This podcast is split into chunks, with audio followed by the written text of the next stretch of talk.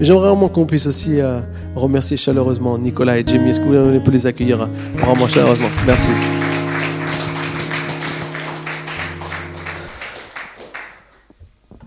Voilà. Nico, il, peut toujours, il pourrait chanter pendant des heures. Et je vous assure, c'est pas, c'est pas exagéré pour lui.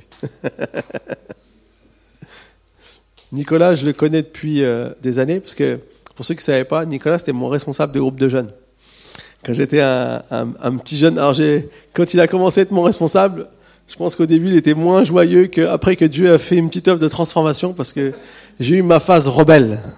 Pour tous les parents qui ont des enfants rebelles, ne désespérez pas. Ça peut donner quelque chose de bon. Surtout, ne désespérez jamais. Et Nicolas, c'était mon responsable de groupe de jeunes, je m'en rappelle.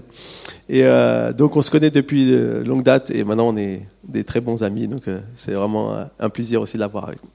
Voilà pour la petite anecdote. Et c'était à Gay Fontaine. Donc si vous savez pas où c'est, c'est normal. Personne ne sait.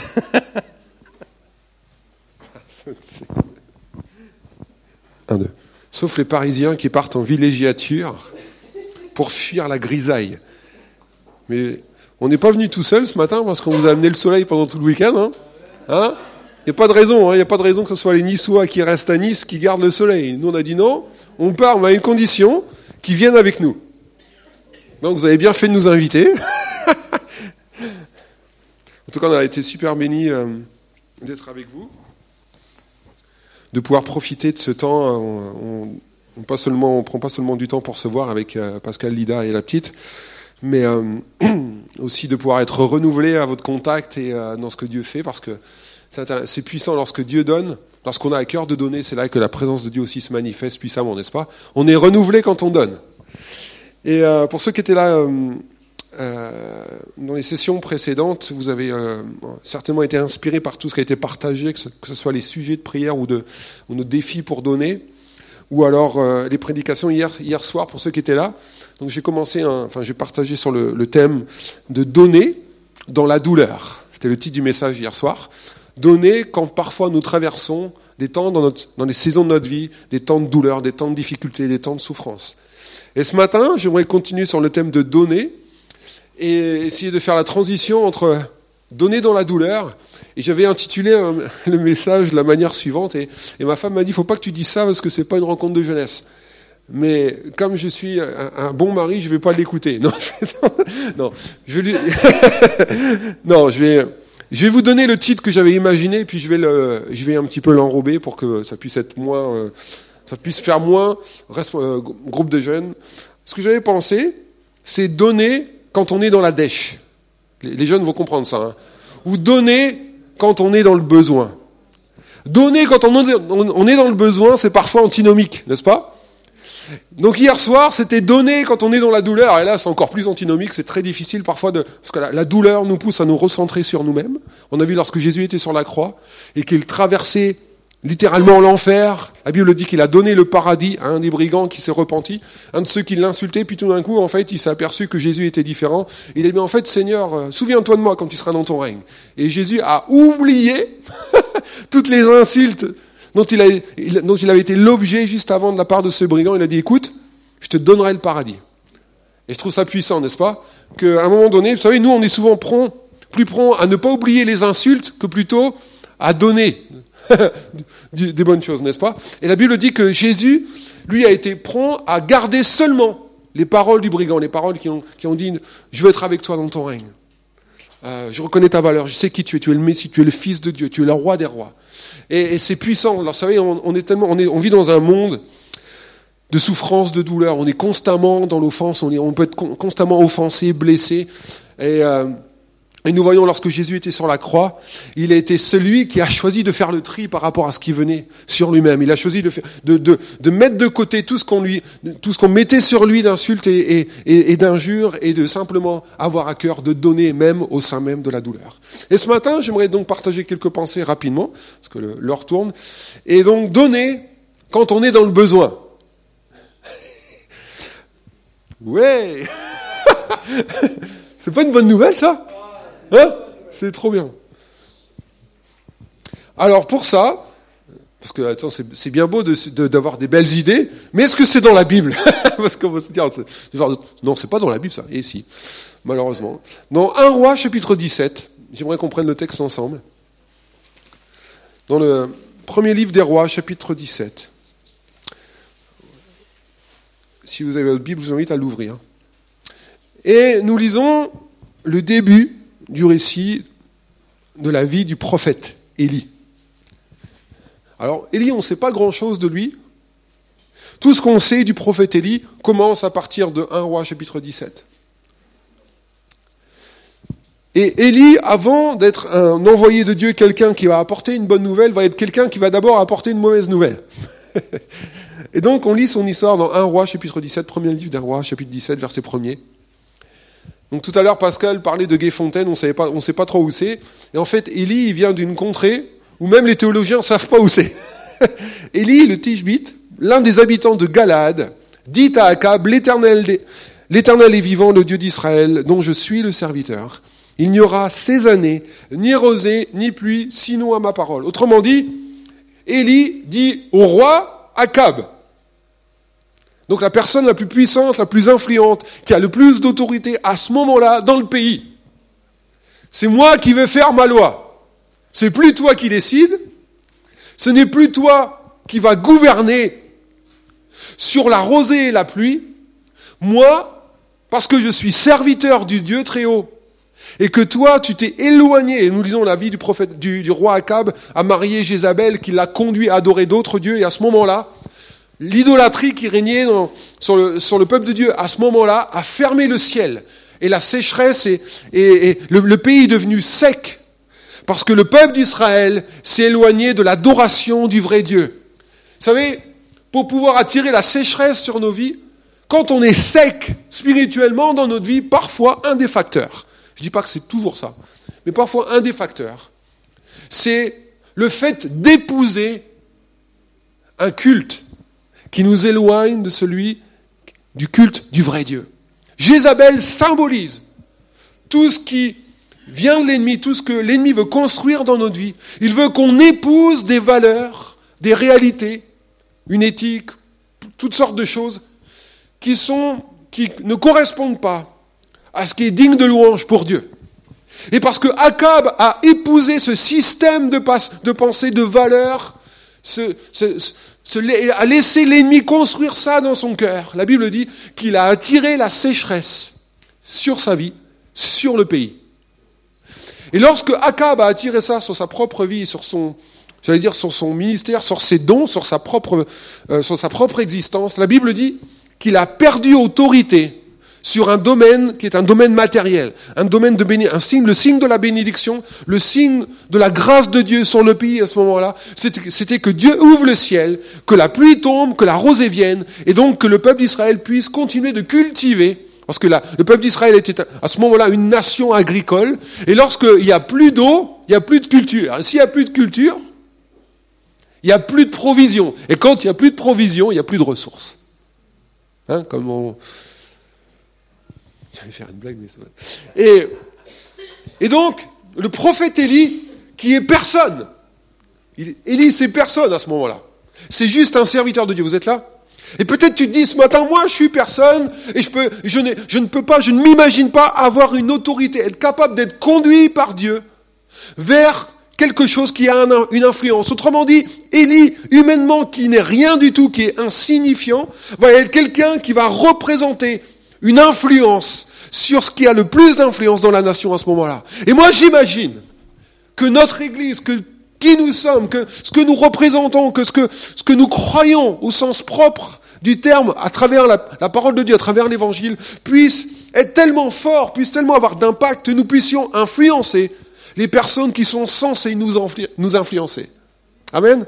Et nous lisons dans ce texte le prophète Élie qui est une minorité qui ne représente quelque part rien aux yeux des puissants, devient tout d'un coup, parce qu'il est un serviteur de Dieu, qui se démarque du système de valeurs épousé par ceux qui sont en autorité à ce moment-là, il devient la personne qui tient la clé de la ressource, de la provision de la bénédiction de Dieu sur le pays. Dieu confie à Élie la clé du ciel. Waouh vous savez quoi? Nous sommes aujourd'hui ceux et celles, les fils et les filles d'Élie, à qui Dieu donne la clé du ciel.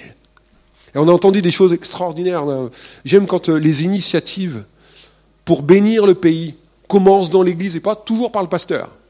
Parfois, on entend, nous, on a, on a, on a été éduqués comme ça hein, dans nos églises. Le pasteur, il faut qu'il donne la ligne, etc. Mais c'est pas parce que il y a une ligne qui est donnée dans l'église que les initiatives ne peuvent pas non plus germer.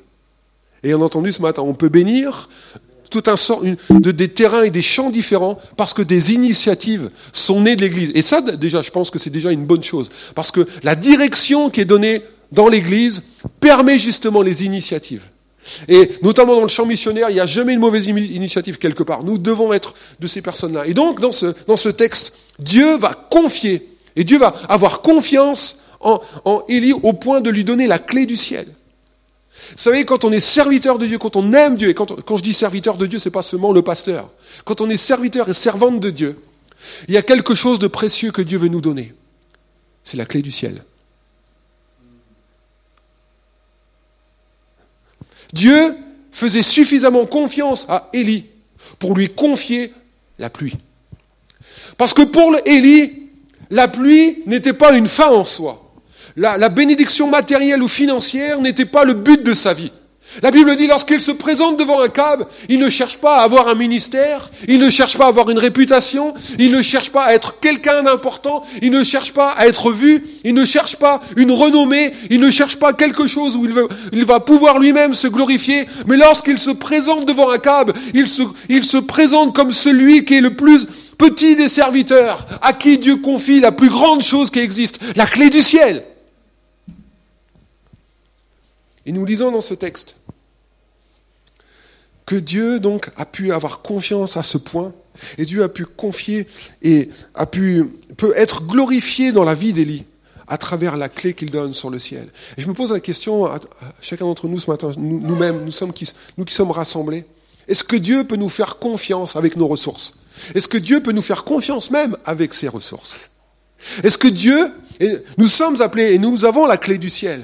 Mais quand je dis la clé du ciel, c'est aussi tout ce que nous avons, tout ce que Dieu nous prête, tout ce que Dieu nous confie, tout ce que, tout ce que nous avons et que nous pouvons investir pour le règne de Dieu.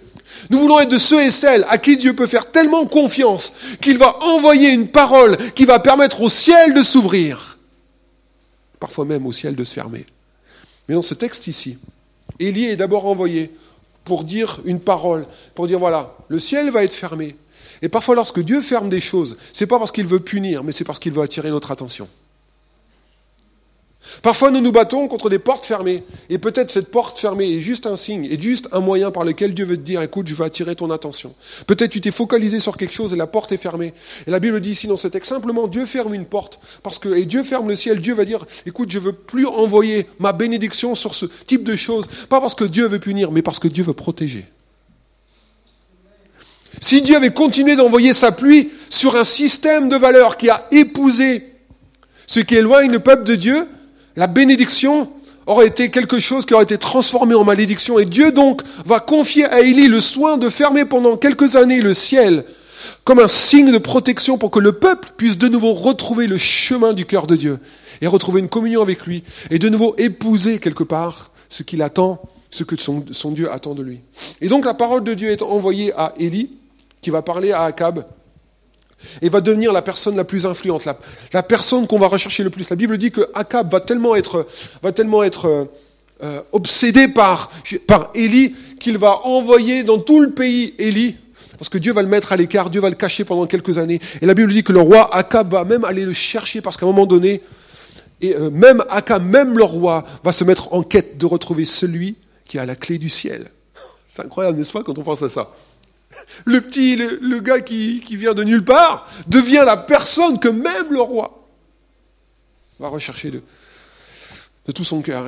Et donc, Élie euh, se retrouve dans cette situation où, où Dieu va parler à travers lui, et ensuite Dieu va lui dire cache-toi. Et c'est toujours un petit peu comme ça que Dieu fait, parce que parfois Dieu nous montre, Dieu nous met sur l'avant, on a l'impression qu'on reçoit quelque chose de Dieu, on a un ministère, tout, tout d'un coup on est vu, et tout d'un coup Dieu nous dit cache-toi, et sois personne. Il va lui dire, va vers Élie, et ensuite il va lui dire, cache-toi. Peut-être tu es dans cette saison de sa vie, je vais, rentrer ensuite dans le message de donner dans le besoin, mais peut-être tu es dans cette saison de ta vie où Dieu t'a conduit vers le roi et quelque part Dieu t'a donné quelque chose à donner. Tu es conduit et tu, tu, sens que tu as reçu quelque chose, Dieu te fait confiance pour quelque chose et puis tout d'un coup Dieu te dit va te cacher qu'on n'entende plus parler de toi. Et ce moment-là est aussi important que le moment où tu es visible. Et la Bible dit que dans ce moment où il va se cacher, Élie va apprendre à recevoir de quelque chose qu'il n'aurait pas imaginé devoir recevoir. Vous savez, parfois, lorsque Dieu nous demande de nous mettre dans un certain endroit, dans une certaine saison de notre vie, c'est parce qu'il attend qu'on reçoive quelque chose de bien particulier, de la part de quelque chose de spécifique, qui est là pour nourrir notre vie. Et la Bible dit que Dieu a dit à Élie, va te cacher, et là je vais te donner à manger à travers les corbeaux et à travers le torrent. Et parfois il y a des saisons de notre vie où nous, parfois, on voudrait tellement être actifs et tellement donner que Dieu nous dit, c'est bien, tu as donné ce qu'il fallait pendant cette saison. Maintenant, je veux que tu ailles quelque part et que tu attendes simplement de recevoir pour ta vie ce que je veux te donner à travers les torrents et à travers le corbeau. Et, et nous, on aime bien recevoir à travers du torrent parce que le torrent symbolise la bénédiction. Mais le corbeau, c'est en général pas des choses qui sont très bonnes à recevoir. Le corbeau, dans la Bible, n'est pas, pas un oiseau qui a, qui a bon signe. Le corbeau dans la Bible symbolise celui qui vient dévorer, et il, a, il, a, il a mauvaise presse. Il, contrairement à la colombe de l'esprit, le corbeau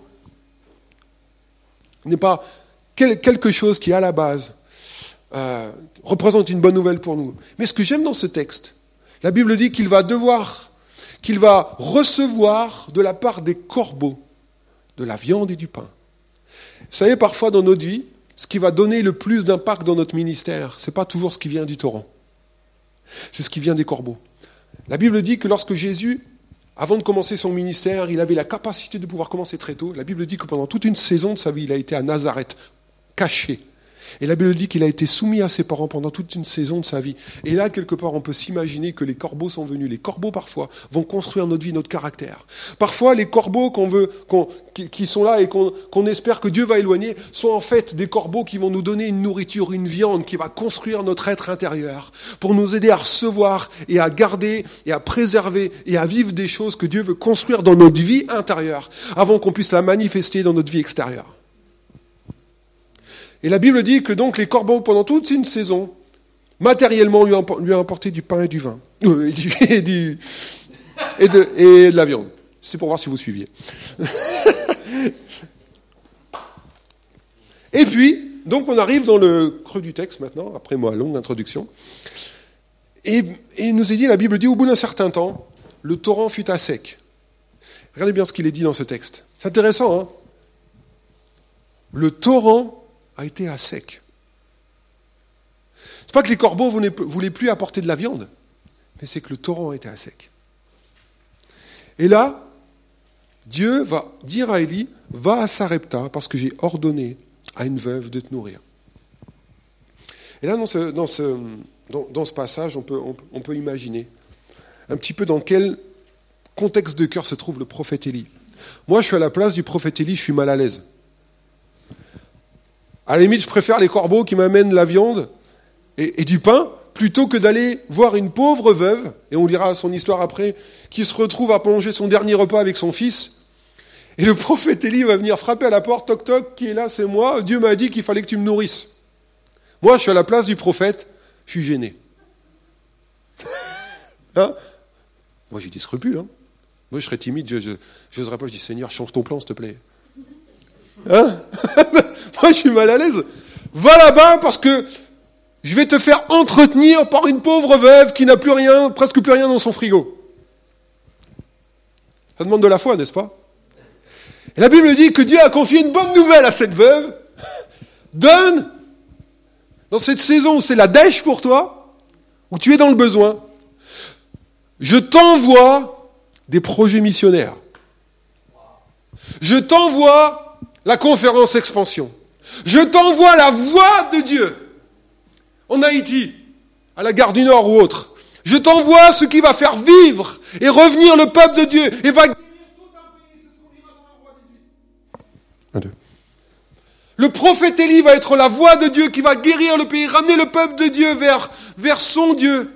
Mais ça n'aurait pas été possible si cette pauvre veuve qui est dans la dèche n'aurait pas entretenu dans une saison de sa vie impossible la voix de l'Esprit qui allait ramener toute une nation vers son Dieu. Et donc le prophète va, il arrive, il frappe à la porte. Et là, il arrive, il, frappe à la porte d'une veuve qui pense à son plus grand besoin. Son plus grand besoin, c'est de récolter le peu de ressources qu'elle a, de préparer un dernier repas pour aller son fils et d'après de mourir. Et combien d'entre vous, vous savez que lorsque souvent l'évangile arrive, lorsque la voix de Dieu arrive quelque part, c'est souvent parce que c'est des moments dans notre vie où on a besoin. Et on voit, même si cette femme arrive à l'extrémité de tout ce qu'elle peut encore ramasser ou amasser dans, son existence, même si c'est l'urgence absolue, Dieu n'arrive pas trop tard ici. Amen.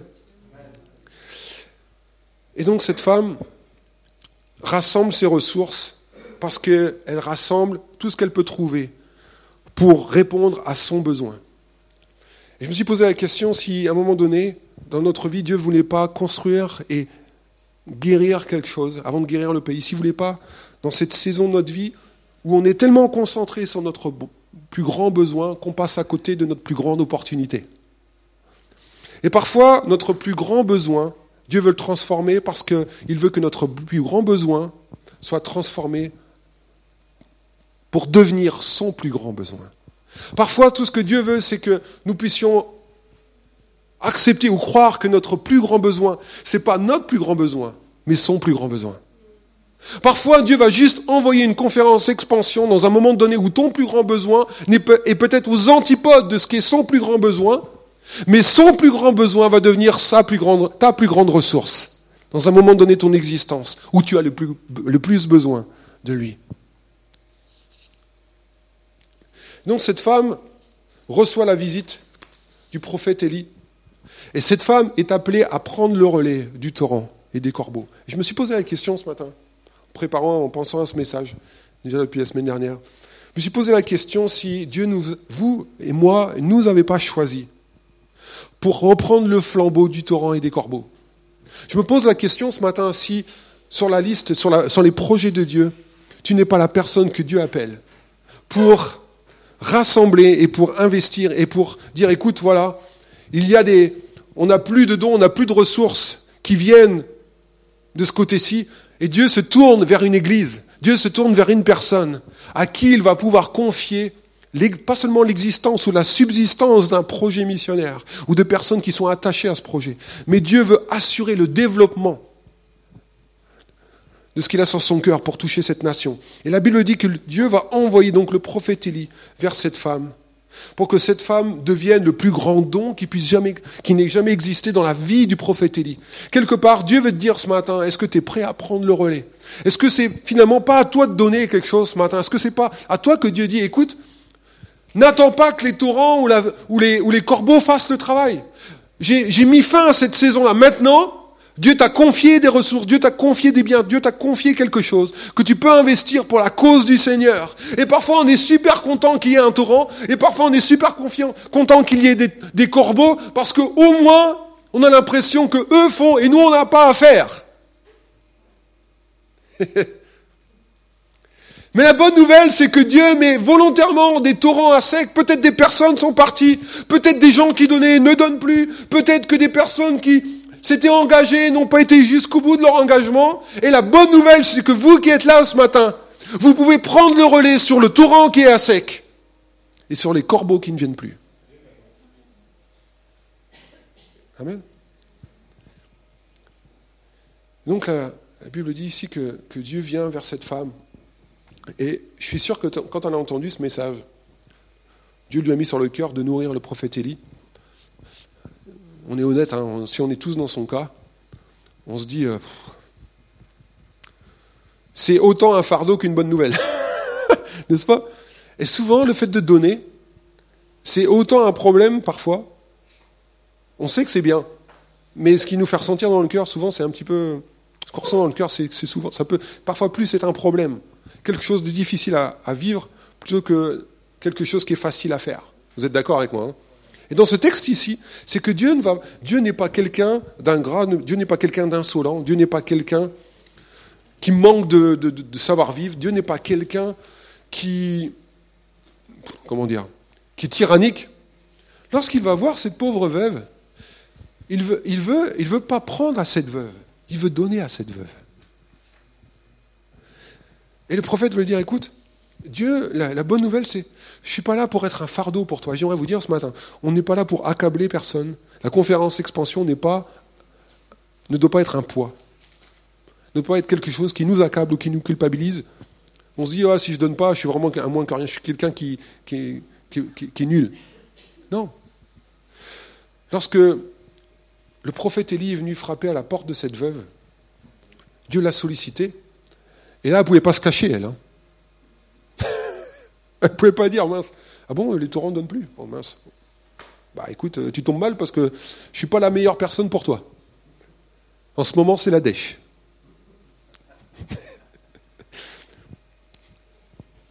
Et donc,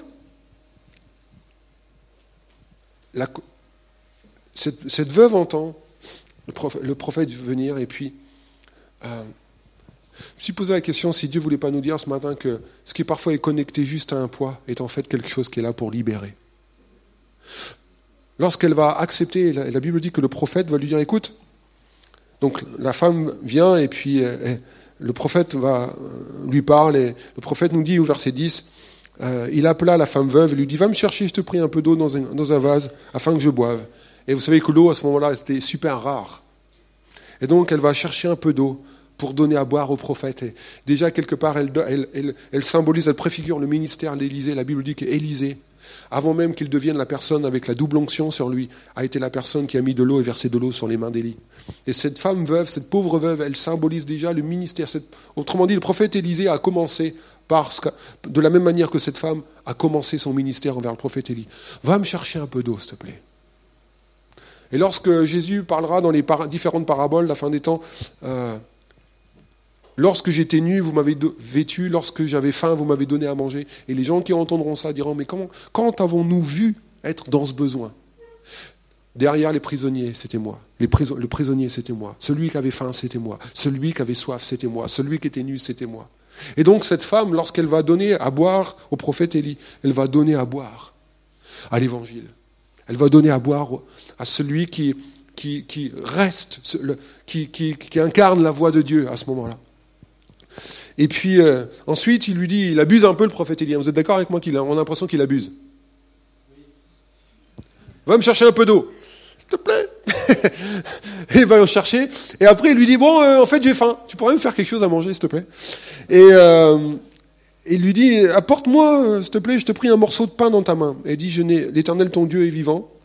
Je n'ai rien de cuit, je n'ai qu'une poignée de farine dans un pot et un peu d'huile dans une cruche. Et vous savez, parfois, on est un peu comme ça. On sait ce que Dieu nous a dit, on sait ce qu'on a, mais on n'a rien fait avec. N'est-ce pas? On sait ce que Dieu nous dit, on sait ce qu'on a, mais on n'a rien fait avec. Vous savez pourquoi? Parce que parfois on a l'impression que ce que Dieu nous demande, c'est quelque chose. On est, presque on n'est pas content de ce que Dieu nous a demandé. Comme la, parabole des talents, lorsque le maître envoie ses serviteurs avec, il y en a un qui reçoit cinq, l'autre deux, puis il y en a un qui reçoit un. Et celui qui a reçu un se dit, oh j'en ai un, j'ai surtout pas intérêt de le perdre. Donc il va l'enterrer. Et parfois on peut se sentir comme celui-là. On n'a pas grand-chose, on est dans la dèche par rapport à celui qui a plus. Moi, je comprends que l'autre qui a plus, il peut donner plus à expansion, il a plus de moyens. Mais moi, un,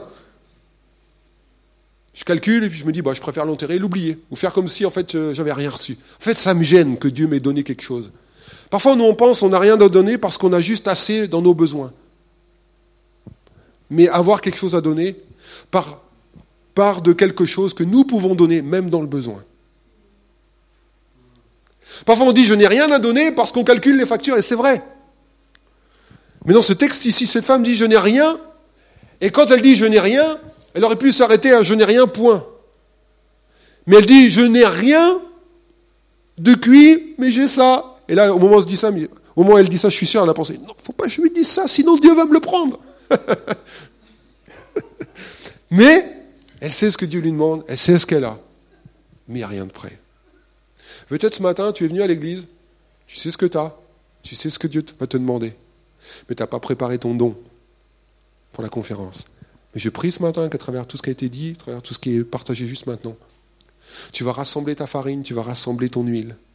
Et tu vas croire que si Dieu frappe à la porte de ton cœur et qu'il croit que ce que tu as peut faire de grandes choses pour lui, alors il va se passer quelque chose dans ta maison. Et moi, ce que j'aime chez cette femme, c'est qu'elle lui dit euh, Je prépare un gâteau. Enfin, le prophète lui dit Prépare un gâteau pour moi d'abord, et après tu vas manger avec ton fils. Et euh, lorsqu'il dit ça, le prophète, ce que j'aime chez le prophète, c'est que il est content de manger ce que cette femme veuve a. C'est comme quand Jésus multiplie les pains et les poissons et que le petit garçon arrive avec les cinq pains et les deux poissons, les disciples disent Garde, je préfère que tu gardes ce que tu as parce que ça ne va pas changer grand-chose hein, ce que tu vas nous donner. Et en fait, lorsque la femme offre le gâteau et qu'Élie commence à manger, ben est super content de manger ça. Vous savez pourquoi? Parce qu'il s'est tapé de la viande et du pain pendant je ne sais pas combien d'années. Il se dit Oh, un petit peu de dessert, ça fait pas de mal. Non, pas vraiment, mais. Le prophète Élie, il reçoit le gâteau de cette femme. Et le gâteau de cette femme va créer une différence. J'aimerais vous dire ce matin, ayez confiance dans ce que vous avez. On ne veut pas regarder à la hauteur du don. On veut regarder à la hauteur de ce que dans votre cœur, le Seigneur va vous mettre comme générosité à investir pour son royaume. Et ça, ça va faire la différence. Ne dis pas, ça ne va rien changer si je donne ou si je ne donne pas. Ça va changer beaucoup. Ça va changer beaucoup. Parce que ça a changé la vie du prophète Élie, d'une part. Mais je me pose la question, si ce que tu vas donner ne va pas changer ta vie non plus. Parce que la Bible dit, je finis avec ça, lorsque la femme a fait, a commencé à obéir à la voix de celui qui l'a appelé à investir pour la cause du, du royaume de Dieu. La Bible dit qu'il y a une promesse attachée à sa générosité. Et parce que Dieu est un Dieu généreux, il n'est pas un Dieu qui veut nous, qui veut nous dépouiller pour juste le simple plaisir de nous dépouiller et nous voir dans la galère, n'est-ce pas? Nous voulons, comme on a entendu hier, nous voulons donner, même en croyant que quelque part, quelque part rien derrière va venir. Mais nous pouvons aussi donner en croyant que si Dieu nous conduit à donner, parfois notre don est connecté à une promesse. Et la Bible dit, lorsque cette femme va donner, et le prophète lui dira, va, fais ce que je te dis, et tu verras, la farine ne va pas manquer, et l'huile ne manquera pas, jusqu'à ce que Dieu fasse de nouveau pleuvoir sur le pays. Autrement dit, la maison de cette femme est devenue un oasis dans une saison de famine. Et je me pose la question ce matin, si dans ta saison de besoin, dans ta saison de dèche, Dieu ne veut pas envoyer quelque chose de particulier, il ne veut pas te parler à travers la conférence expansion, pour que ta maison, qui peut être dans une saison de manque, va devenir une maison qui va symboliser, qui va être remplie de la plénitude, de la provision de Dieu. Amen. On va prier. Seigneur, merci. Parce que ce matin, tu n'es pas un Dieu qui le culpabilise, tu n'es pas un Dieu qui, qui est un voleur, tu es un Dieu qui nous aime tellement. Que tu nous appelles à toi, qui, qui veut que nous nous puissions aussi nous-mêmes bénir. Seigneur, merci parce que nous avons vu pendant tout ce week-end que tu es, nous sommes capables de, tu as été capable de donner dans n'importe quelle saison de ta vie. Et Seigneur, tu nous conduis à pouvoir aussi offrir et investir et à croire que tu peux faire de grandes choses à travers tout ce que nous pouvons t'offrir et te donner, Seigneur. Et je te rends grâce déjà pour tout ce qui a été semé dans les cœurs, tout ce qui a été semé dans les vies depuis toutes ces années dans cette Église, par cette Église et encore à travers ce week-end. Seigneur, nous voulons te prier euh, que ta bénédiction coule dans cette maison. Et nous voulons prophétiser que la farine et l'huile ne manquera jamais, Seigneur pour que la gloire de Dieu se voie, pas seulement, Seigneur, dans nos vies, dans nos besoins à nous, dans nos maisons à nous, dans cette maison-là, Seigneur, mais que ta gloire se voie dans tout le pays, à travers tout ce que tu feras, à travers nos vies. Nous te prions dans le nom de Jésus. Amen.